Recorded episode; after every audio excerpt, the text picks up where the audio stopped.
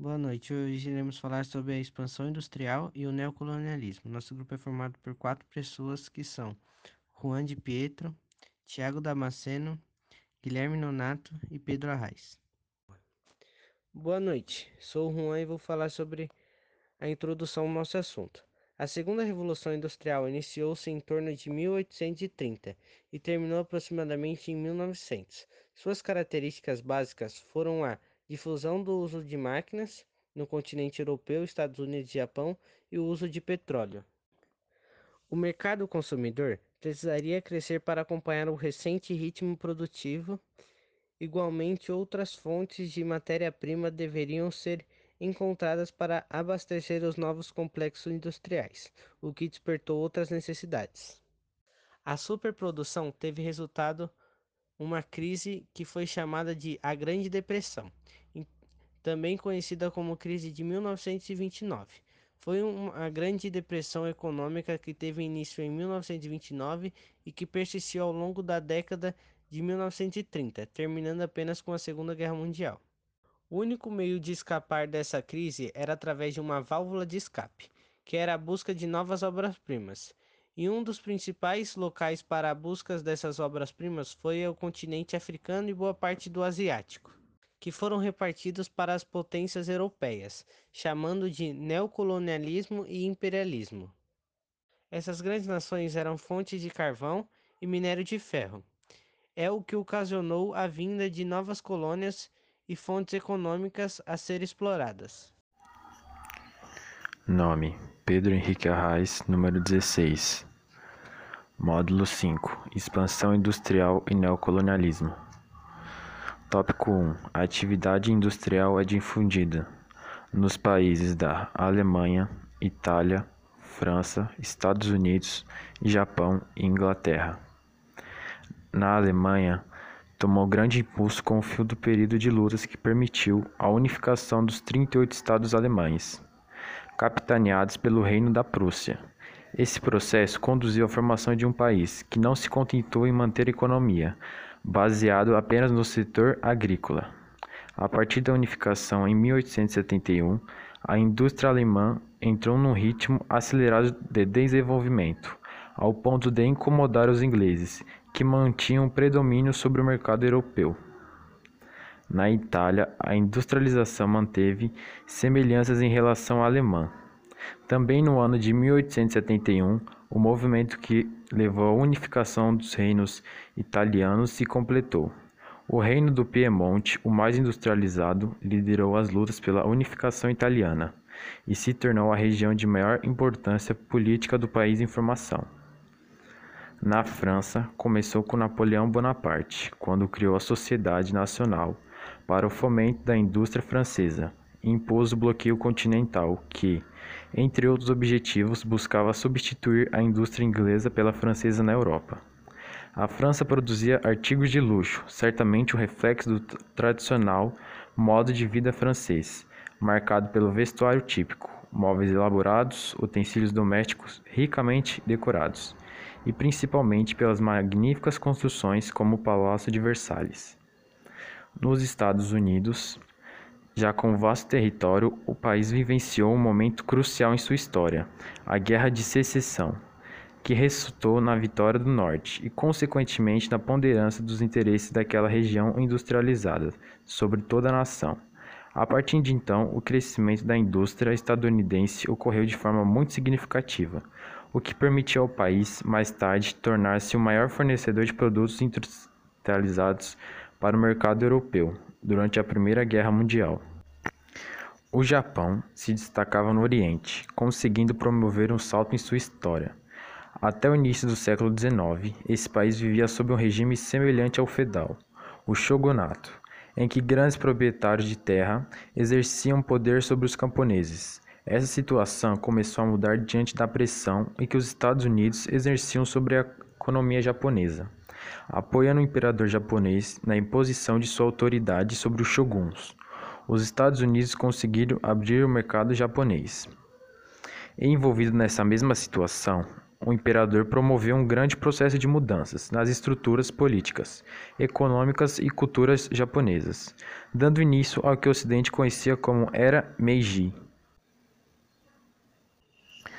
A Inglaterra cresceu durante todo o século XIX, pois mantinha um domínio da tecnologia mais avançada, passando a exportar máquinas para o mundo. Durante essa fase, a Inglaterra consolidava sua hegemonia econômica, fazendo de Londres uma grande metrópole mundial, com colônias estabelecidas em várias partes do mundo. Os ingleses controlavam grandes porções territoriais do período neocolonial. A maior parte dessa fase foi marcada pelo forte reinado da Rainha Vitória, entre 1819 e 1901, da dinastia Hanover. Os historiadores chamam esse período de Era Vitoriana. Olá, eu sou o Tiago e vou falar das ações de superação da primeira grande crise do capitalismo industrial e das formas de relacionamento. Bom, o aumento produtivo resultante da segunda revolução industrial levou a uma crise, a primeira Grande Depressão, que foi de 1873 a 1896. A primeira tentativa de superação dessa crise se deu pela introdução do capitalismo monopolista, que se manifestou sobre variadas formas. Destacamos a seguir as principais. Trust. Trust é a união de empresas ou grupos econômicos voltados à fabricação de uma mesma linha de produtos, ou de empresas que dominam todas as etapas de produção de uma linha, desde a extração da matéria-prima até a venda. Hold. Hold é uma expressão usada para definir o domínio de um grupo econômico sobre vários outros, geralmente por ter participação nas principais decisões de todo um grupo de empresas. Cartel. De modo geral, a formação de um cartel é caracterizada por empresas independentes que se unem para dominar um setor produtivo e assim determinar a oferta e o preço final, eliminando a concorrência entre os participantes. Neocolonialismo. A expressão neocolonialismo foi adotada para diferenciá-lo do antigo sistema colonial, organizado entre o século XVI e o início do século XIX, com as colonizações portuguesas e espanhola na América. O neocolonialismo ocorreu entre os meados do século XIX e XX. Bom, agora eu vou falar das formas de relacionamento. Várias foram as formas de relacionamento entre as metrópoles europeias e suas áreas de exploração africanas e asiáticas durante a nova onda colonizadora. Havia os protetorados, que de forma geral conservavam muito da liberdade da região dominada. Quase todas as decisões administrativas eram tomadas por habitantes locais que, obviamente, deviam explicações ao país europeu que se intitulava seu protetor. Em grande parte, os protetorados se encontravam em território asiático. Por sua vez, as áreas reconhecidas como colônia não tinham quase nenhuma autonomia. Todas as principais autoridades administrativas eram das metrópoles. Também existiam algumas regiões conhecidas como domínios, que apesar do nome, estavam entre as mais independentes em geral. Os domínios só se relacionavam com o exterior via metrópole, mas tinham independência política interna quase completa. Dentre as nações que estabeleceram as áreas de dominação colonial em território africano e asiático, destacamos a França, a Inglaterra, a Bélgica, a Itália e a Alemanha. Ou seja, todos aqueles que participaram da Segunda Revolução Industrial ainda era possível encontrar colônias portuguesas e espanholas, algumas delas dominadas desde o início do antigo sistema colonial. O fato é que no início do século XX, praticamente 90% do território africano estava sob o domínio direito ou indireito das metrópoles europeias, e aproximadamente 50% da Ásia encontrava-se em situação semelhante. Eu sou Guilherme Nonato e vou falar um pouco sobre os conflitos dos asiáticos e africanos contra a colonização dos europeus.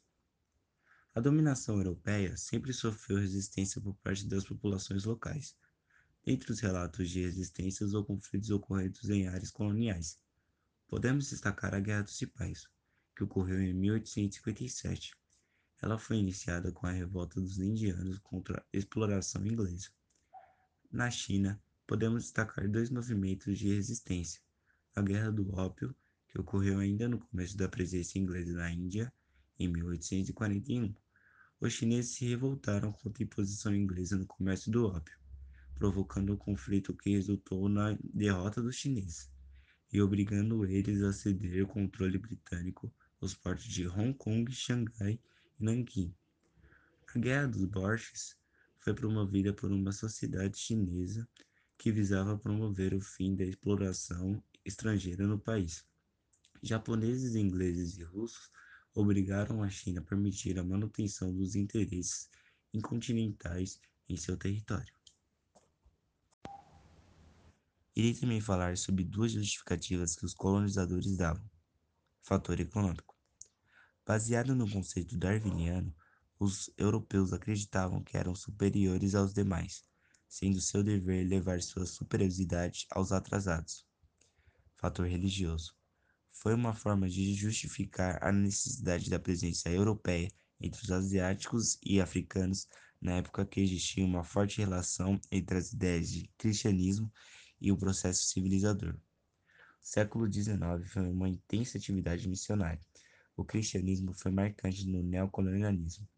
As previsões das nações colonizadoras não foram plenamente satisfeitas, levando o mundo a um mais sangrento e generalizado conflito até então, a Primeira Guerra Mundial.